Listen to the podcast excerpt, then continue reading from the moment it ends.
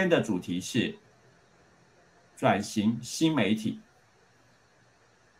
这次请到利用数位行销协助企业做数位转型的 We Media 维视传娱创办人李守基 David 大卫哥。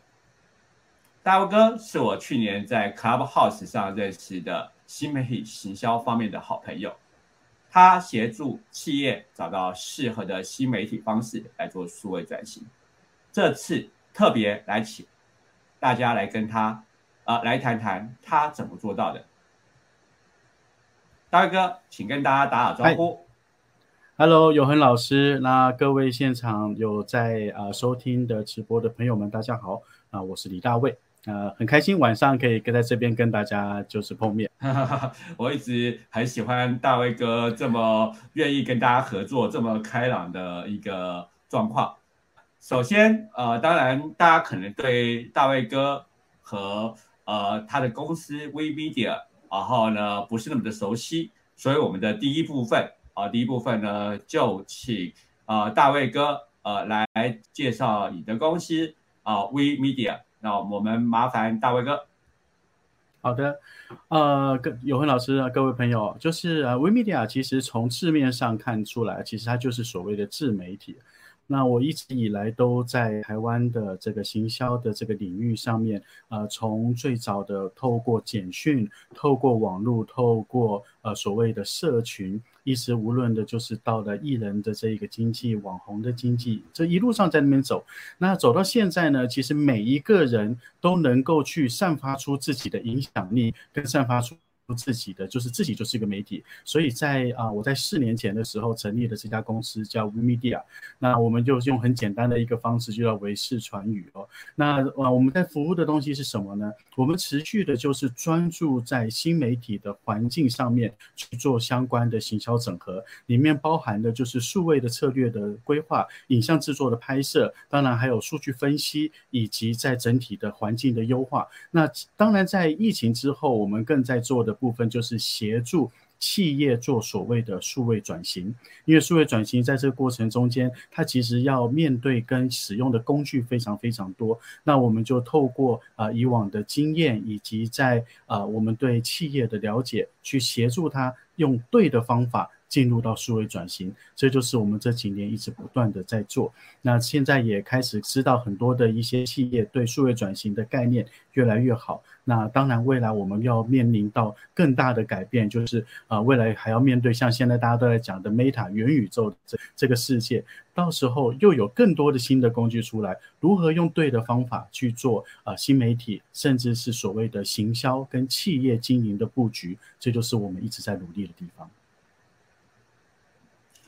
好的啊，谢谢大卫哥刚刚的介绍。然后当然呃，可能有的人很清楚，有人不清楚，但是我们还是请大卫哥来跟大家介绍说，哎，用新媒体内容行销跟网红经济啊，为什么会这么的重要？因为一个很重要的一件事情是，几年前大家讲说网红这些人看起来很多人不成熟啊，可是发现一件事，我们的年轻人的朋友啊，就是说今天看到年轻人朋友。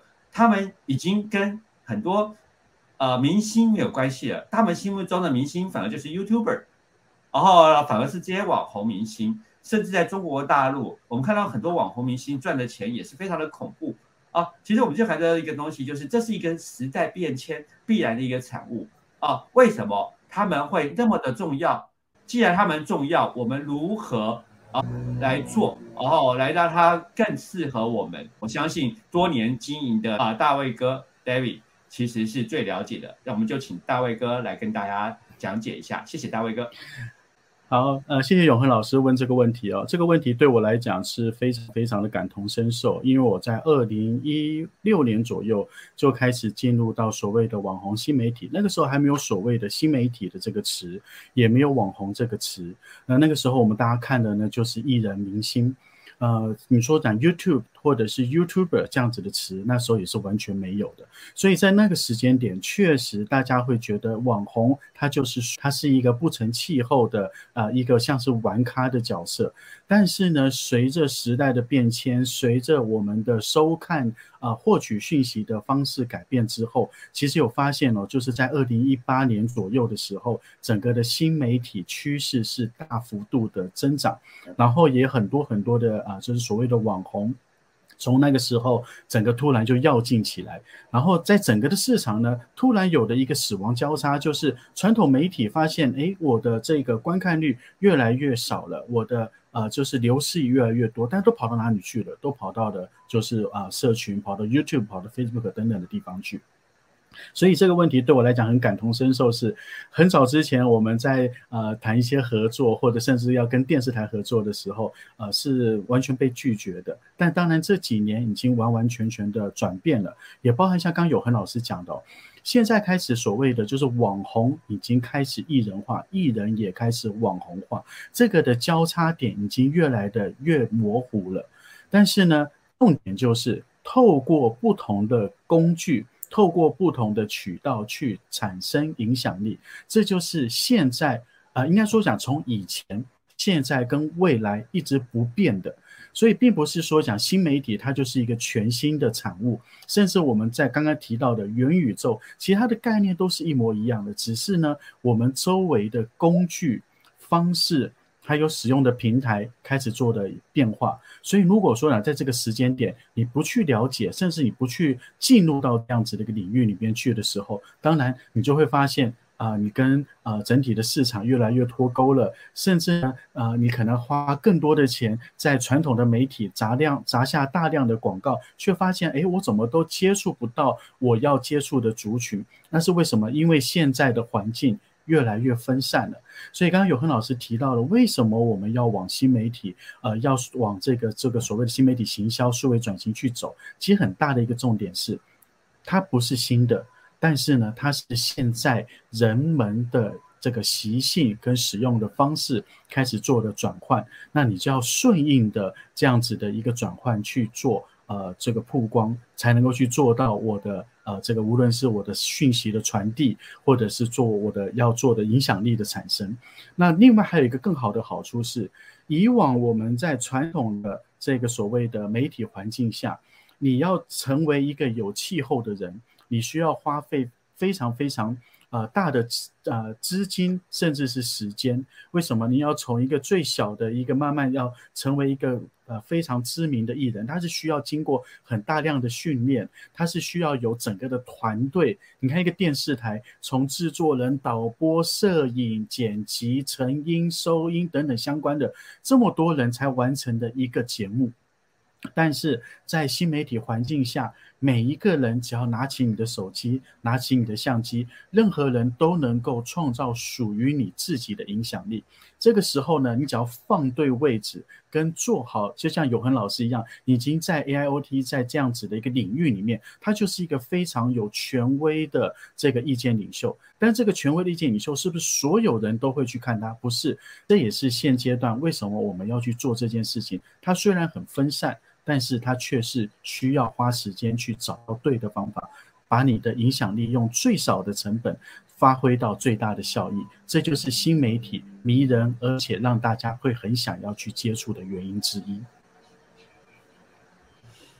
OK，好，谢谢 David 哥哦，因为你刚刚讲的我很有感受，是教第一个就是讲说，呃，电视跟呃我们讲说呃这种新的媒体啊网。网络呃，就是说你用网络收看，呃，用手机、用平板，在我们家就很明显。呃，为什么呢？其实现在我们家吃饭的时候，呃，我平常不吃饭，我不会去看电视，然后呢，我就看手机。但是要吃饭的时候就会看电视。然后呢，我妈是从头到尾都在看电视。哦，对她来讲是她唯一的部分，因为她不知道手机这些怎么用。我儿子呢，从头到尾都在看手机。啊，他现在今年二十岁，然后呢，已经大学生了。对他来讲。他觉得看电视反而没什么太大的意义，对他来讲，看电视只是那他把电视不是要看内容，他是拿来跟他妹妹一起玩 Minecraft 啊，就是我们讲讲元宇宙一个一个大游戏啊，他们是愿意在这个里面，因为那可以一起来游戏，一起来 enjoy。可是他自己一个人要享受这个的时候，啊，享受自己的娱乐的时候，他选择的是他自己的呃。那个手机啊，他自己的一个呃平板，然后有这样的一个东西去接触。我们来讲说这样的一个很重要的一个东西是为什么？因为现在人已经变了，我们变了是我不再去愿意去等待那个电视什么时候到来，因为我们又在网络上有太多的选择。那当然就回到了，那我为什么要选择一个我不熟悉的明星？我为什么不能选择我喜欢的明星呢？那这个明星呢？因为太分众化，比如说以前那个明星就是几点几分等他出来，现在不是了。现在说他是明星，他也是网红，因为我选择的明星就是网红，网红明星化，明星网红化。当，这也可能代表另外一个意思，您加的是呃 KOL，因为您刚刚提到我，我我只能说。对我而言是呃，因为我经营一个领域，然后呢呃，包括经营这个节目啊，就是哎，为什么 KOL？其实我每年必然发一本书嘛，啊，就像呃，我也跟大家讲过，那我呃刚刚也在呃会前稍微跟大家聊到，说我接下来写的书是元宇宙方面的啊，这就是什么？因为这个东西跟 IoT 有关，然后呢，我就不断的去深耕他的节目啊，包括今天这个节目，然后呢，包括呃，我有时候会做一些呃我的 YouTube 的上面的东西。啊，这东西只是啊，说实话，就是基于啊有好的内容啊，就要给大家的这个形态啊，这个是一个我觉得新媒体出来已经很重要的。当然，我们在讲说很多网红，就像啊大卫哥啊，已经做了很多呃，帮了很多网红做网红经济。那这些网红呢，他们应用他们的内容，应用他们的影响力，然后呢，达到了什么？达到了呃，就是行销的目的。而这个目目的呢，跟以前。又不一样，是因为以前你可能就会电视买广告。我每次在上行销课，我就讲说以前好简单哦，那个买个广告就好了。现在不是，一定要有小编。你有小编还不行，你还要懂得去找网红。对怎么帮？其实是一个大问题。其实说实话，我自己也是在经营啊。我在经营的时候，我都在笑自己，说自己大概是奈米网红一下，因为这个这个真的是呃要去做那些事情，不是都很容易啊。可是。就是你有心，你就会去做。比如说，所以适合的网红就可以碰到适合的对象。啊，那这适合的对象，你说人少，可是问题是它影响力非常大，这就是这里面最大的一件事情。所以我们接下来要请啊大卫哥来跟大家讲，那 VTV 如何应用新媒体，然后呢行销来协助啊企业做数位转型。好，我们请大卫哥。好的，谢谢永恒老师。其实永恒老师，你刚刚所说的所有的东西，其实在做的一件事情就是讯息传递。啊，我们透过什么样子的方式去做最有效的讯息传递？其实这就是现在啊大家都在找的一些方式。可以看到，以前我们的讯息获取，我们透过电视、透过报章杂志、透过传统媒体，到现在有更多的呃社群平台，Facebook 啊、Instagram 或者是 YouTube 的抖音等等的，越来越多的平台啊平台去收取。这个所谓相关的讯息，那这个时候其实我们都还在只在做的一件事情，就是只能够看。但是呢，在呃未来，其实我们也要就要刚刚一直在强调的，就是啊，就是有恒老师有提到的元宇宙。元宇宙那时候到时候我们不单只是看，我们甚至是可以进到里面去做，甚至到里面去做体验。所以我还一直在强调，我们所做的所有事情，它的模式都是一模一样的。跟五十年前、跟一百年前，其实人的需求跟传递讯息的基础都是完全一样的，只是它的工具跟方式改变了。所以回到刚刚有朋老师所提到的这个问题哦，就是呃微米迪亚如何去协助企业在这一个，尤其在后疫情时代，然后跟新媒体时代的时候，怎么样子去做所谓的数位转型？其实很重要的一件事情就是，第一，我们要了解各种。呃，就是行销媒体，尤其是数位线上的这些工具，它的特性，还有每个平台它的组合成分都是完全不一样的，所以我们要一直不断的去。接触到社群里面的群众，也要去了解每一个社群平台它使用的方式，甚至呢，透过讯息传递，我如何在整体的布局上，还要回归到一个非常重要的，也就是消费者的这个所谓的心理同理心的这一面。消费者现阶段。到底在看的是什么？他是如何透过各种方式去获取讯息，到最后产生行动？这就是我们一直不断的要在这个市场上面要去呃研呃，就是所谓的研究跟去做所谓的这个观测。然后再来呢，进入到下一个阶段，就是说，因为每一个企业、每一个品牌，它所要执行的方式、内容跟目标，甚至预算完全不一样，所以我还是会强调一件事情：新媒体它每就是让人家觉得呃很诱人的一点，就是它可以利用最少最小的预算去发挥它最大最大的成效。但是关键来了，在数位转型的过程中间。其实，尤其在疫情之后哦，就是线上课程如雨后春笋般的跑出来，相关的一些讯息也跑出来。很多人可能只了解的片面，就是所谓的表面，就是说我只要把我的东西放到网络上面去卖，诶，这就是我在做数位转型吗？或者是说我以前呃没有在做自己拍影片，那我只要把自己的影片放到 YouTube 上面去。这就叫做数位转型吗？其实这个都是很错误的一些观念，所以导致了很多人在这个过程中间去受伤，甚至花的非常多的一些冤枉钱。所以说讲，在数位转型的过程中间，其实最重要的一点还是第一，先了解你的目标，从目标去往前推，找到你要去对话、沟通讯息的人是谁。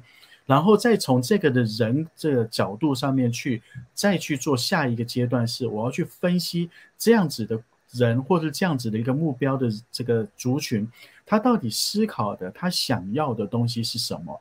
再往前去研究我要做的内容是透过文字，是透过影像，还是透过声音？再来就是去选择正确的平台去接触这一群人。我常常在讲说讲，就是如果今天我要接触一群年轻人，我绝对不会去健康二点零这样子的地方去找。为什么？因为年轻人不在那个地方嘛。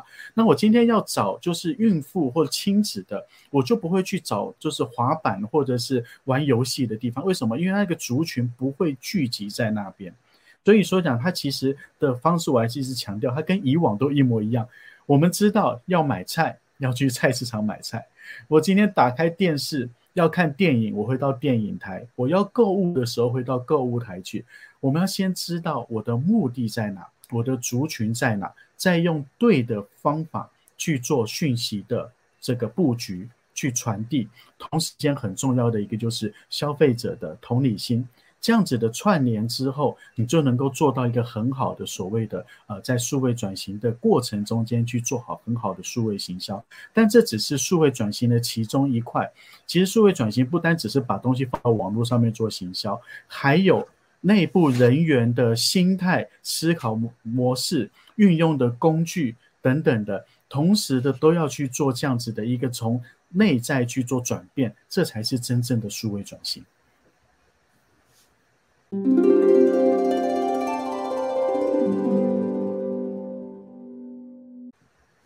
哦，谢谢大卫哥。大卫哥讲的很重要一件事情哦。常常我在讲，所谓数位转型，它本身来讲，说穿了就是用数位工具，然后来做什么？来做跟以前不一样的事情。你说什么不同呢？其实是因为啊，比如说我们今天来讲，我们有了啊新媒体，有这些网红。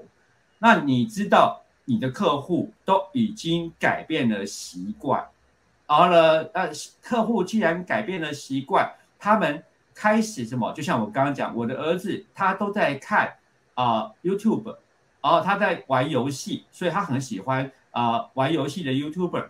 那如果你对这些年轻人，你还在想说我要用电视来打动他，不是很有趣吗？因为他都不看电视。啊，这是一个很现实的一个问题，就是我们叫做什么世代交替必然的部分啊。就像今天来讲，呃，刚刚我们提到元宇宙，我为什么会相信元宇宙？我就算我刚刚讲的，我儿子跟女儿有事没事都在啊，就是用他们的平板，用我们家的电视，然后呢一直在玩 Minecraft。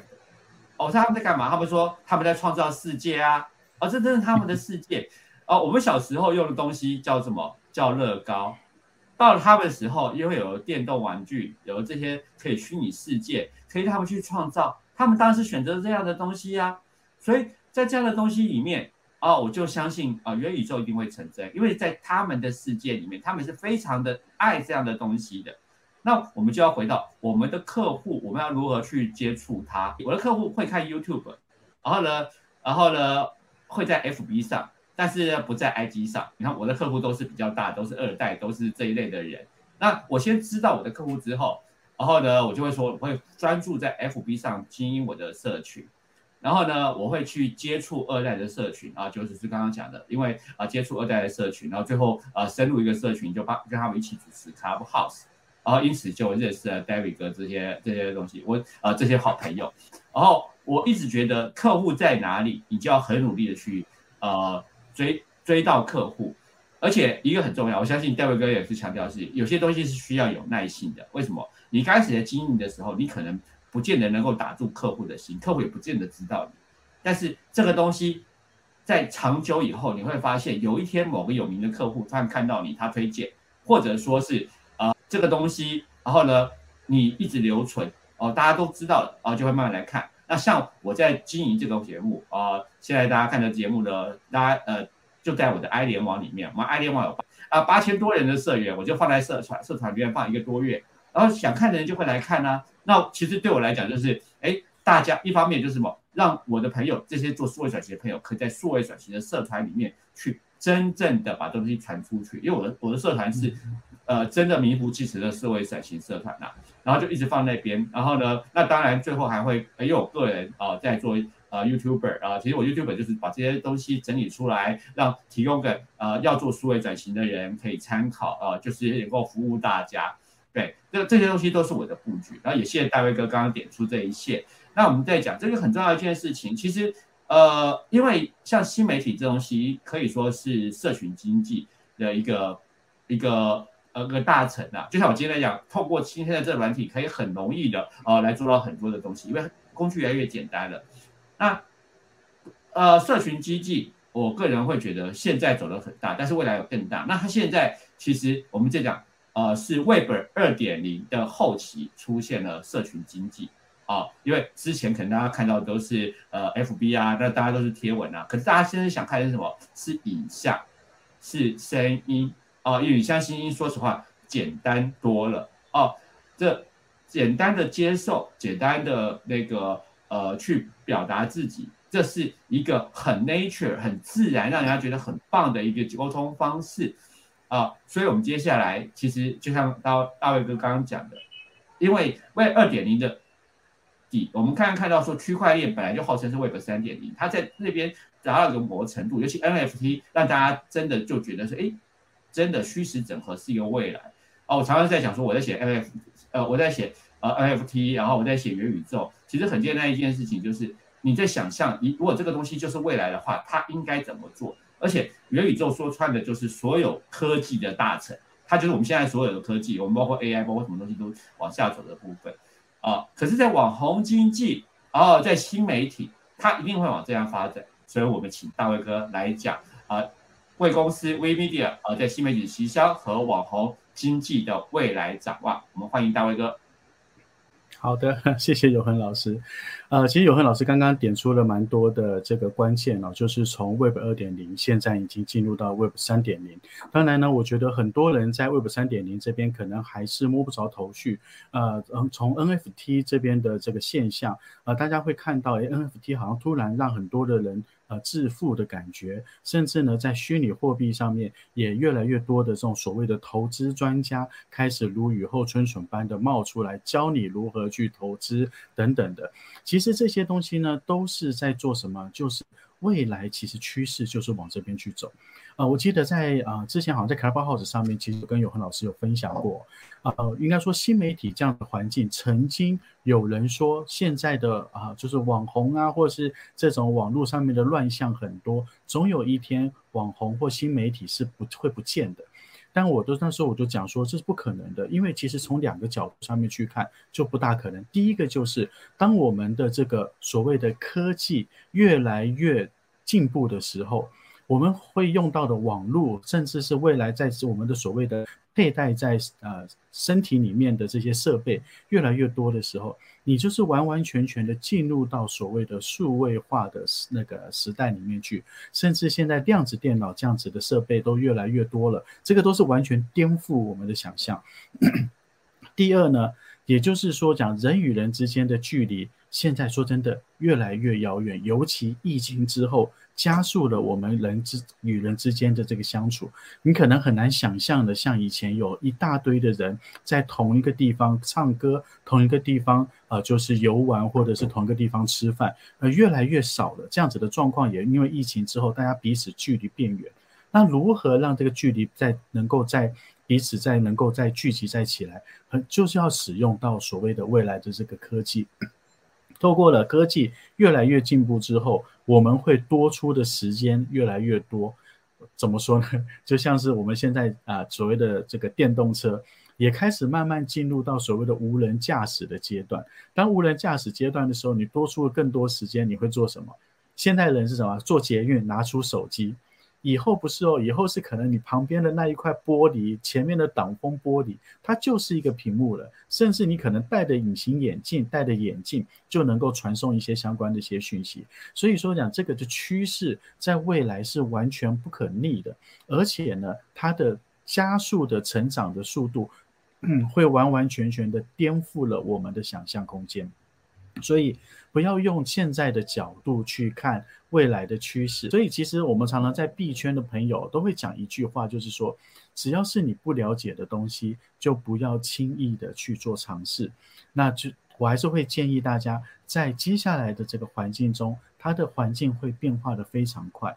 但是重点是什么？重点包含像永恒老师的这样子的节目，一直不断的就是说，透过各种领域的人去将所谓的 AIoT，甚至就是说连接到未来永恒老师要写的元宇宙这本书上面，透过这样子的过程中间，多去了解，多去观察，但是不要去抗拒它，因为这个就是我们的未来，我们的下一代，甚至我们下下一代，完完全全会颠覆我们的想象。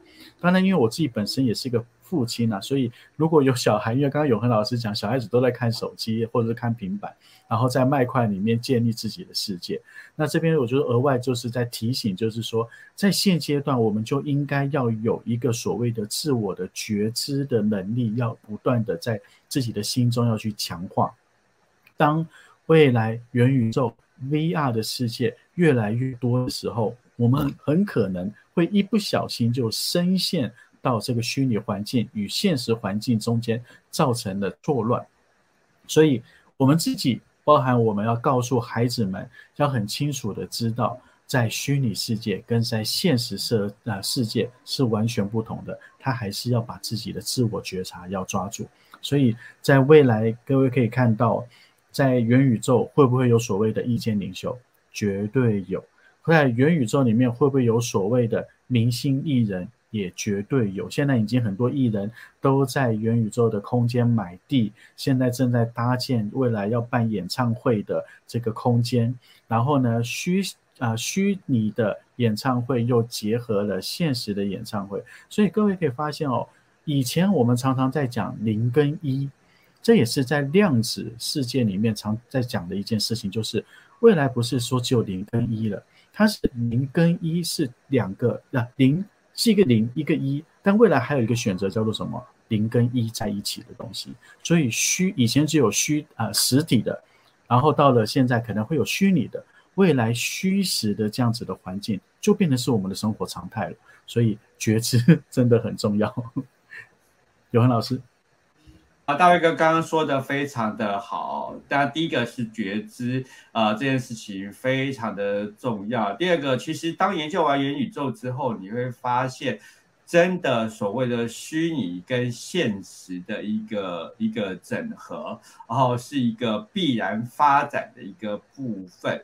然后，不过这边来讲，我就想再问大卫哥，呃，更多的一些问题，可不能稍微分享一下？那你觉得网红经济啊，在未来的这些东西是搭，因为像那个是买地吗？是搭，呃，就是说去做一些这样的准备，你就够了吗？因为我自己其实我每次在讲无人车，因为我自己之前在啊神达，在二零一呃一三年之前，我然后我做了好呃做了几年的车联网的 PM。所以我对东西一直很关切，我也一直相信一件事情，就是呃，因为我们发现车子呃，就是车子被电脑开，然后透过大量的数据训练之后，它真的比人安全很多。因为人会嘛，人会喝醉，人会精神不济，人会身体有呃，就是生出问题的时候会会整个可能会出会没办法驾驶机器，它的整个准确率，比如说人只有两个眼睛，然后呢，就像你加一堆机器，那些加起来，它也它也不能，它只能帮你扩增。可是机器它可能有七八个眼睛以上都可能。它要，而且它可能不只是眼睛，它有很多的东西，所以在未来这个趋势是不可变的、不可逆的啊！就像很多人讲，常常在讲说破灭、破灭。Web 到现从 Web 开始出来，由 Web 一点零、Web 二点零到 Web 三点零，我们只看到一件事情是，对 Web 一点零到后来进入 Web 二点零，Web 二点零破灭了，可是破灭了就造就了 Google 啊，因为 Google 像 Google 是在 Web 一点零的时候就出来的，可是他那时候也差点拿不到钱，可是后来拿到钱了，他呃。他撑到现在，Amazon 是 Web 一点一点典型的产物，结果他撑到 Web 二点零，啊，这些人都告诉你一件事情，就是 Web 三点零一定会出来。那 Web 三点零会不会泡沫？一定会。可是泡沫之后会告诉你，它落实了，它就会未来，它会逐渐的成长。所以大家现在都从 Web 一点零、Web 二点零都已经看到了这样的未来，所以开始准备 Web 三点零。所以我们就回到了接下来要请大卫哥啊来跟大家讲说，那。如果是刚刚这样讲话，您可以多分享一下，说，哎，可以做什么，怎么准备，或者说是就您的角度啊，所以我说这个部分要请大卫哥啊多分享一下，谢谢。谢谢永恒老师。呃，我觉得我还是会贯彻一件事情哦，就是说，呃，可能尤其是因为我在新媒体这个产业啊，常常。呃，会有些人会搞不清楚我在做的工作是什么，甚至就是说对新媒体这样子的一一个名词搞不清楚。但是我一直都无论在我课程或者是在包含像节目现在的过程中间，我还是一直要强调一件事情：我们现在所做的所有的事情，跟一百年前、跟呃五十年前其实是一模一样的。也就代表，其实在五十年后跟一百年后。我们在做的事情，其实它的目的跟都是一样的，它只是一直我还是强调，就是方法改变了，工具改变了，模式改变了。所以刚有提到的，无论是从 Web 一点零到二点零，我相信永恒老师，因为我刚好我们都在这个时代里面，从以前的那个就是某电的波接，然后我到网咖去上网，然后进入到了第一个呃网页。然后让开启了我的一个新的一个感官视觉，哇，原来我可以在网络上面去看到不同的东西。到了呃，有什么 ICQ 啊等等这些交友，到了社群出来，然后 YouTube 出来，然后抖音出来，到现在元宇宙 NFT 这样子东西越来越也一直在出来。它其实都在做的一件事情，就是在透过。呃，这个不同的工具去传递相关的一些讯息，所以我还是要强调，就是说这些东西不是新的，但是我们要怎么去迎接，甚至去面对它。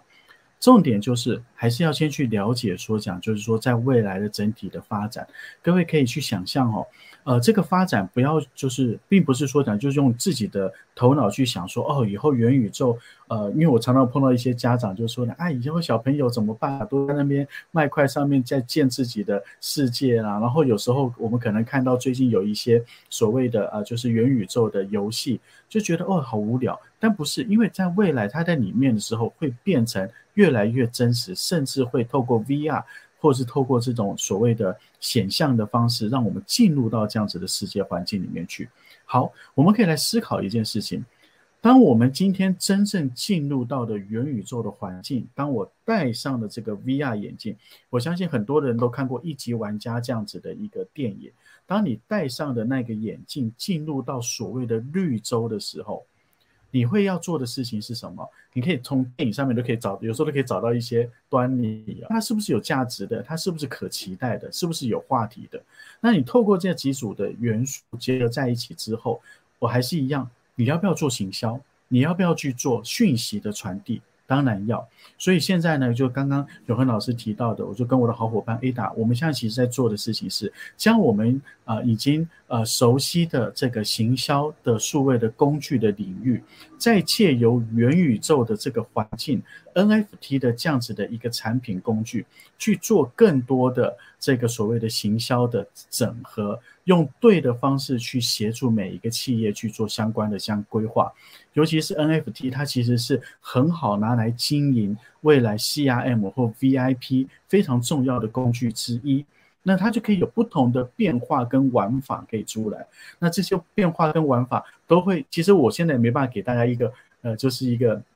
正确答案，因为在这个领域上面，我们都在学习，而且现在是所谓的扩荒时代哦，就是还是很古早以前的时代，后面有好多好多的玩法，所以都值得的我们一直不断的去观看。那当然呢，我们也可以透过有恒老师的节目或是 YouTube 上面去持续的关注这个产业的变化。我觉得这个学习跟持续的去做啊，所谓的这个啊，就是社啊。追踪跟关心，这是非常重要的一点。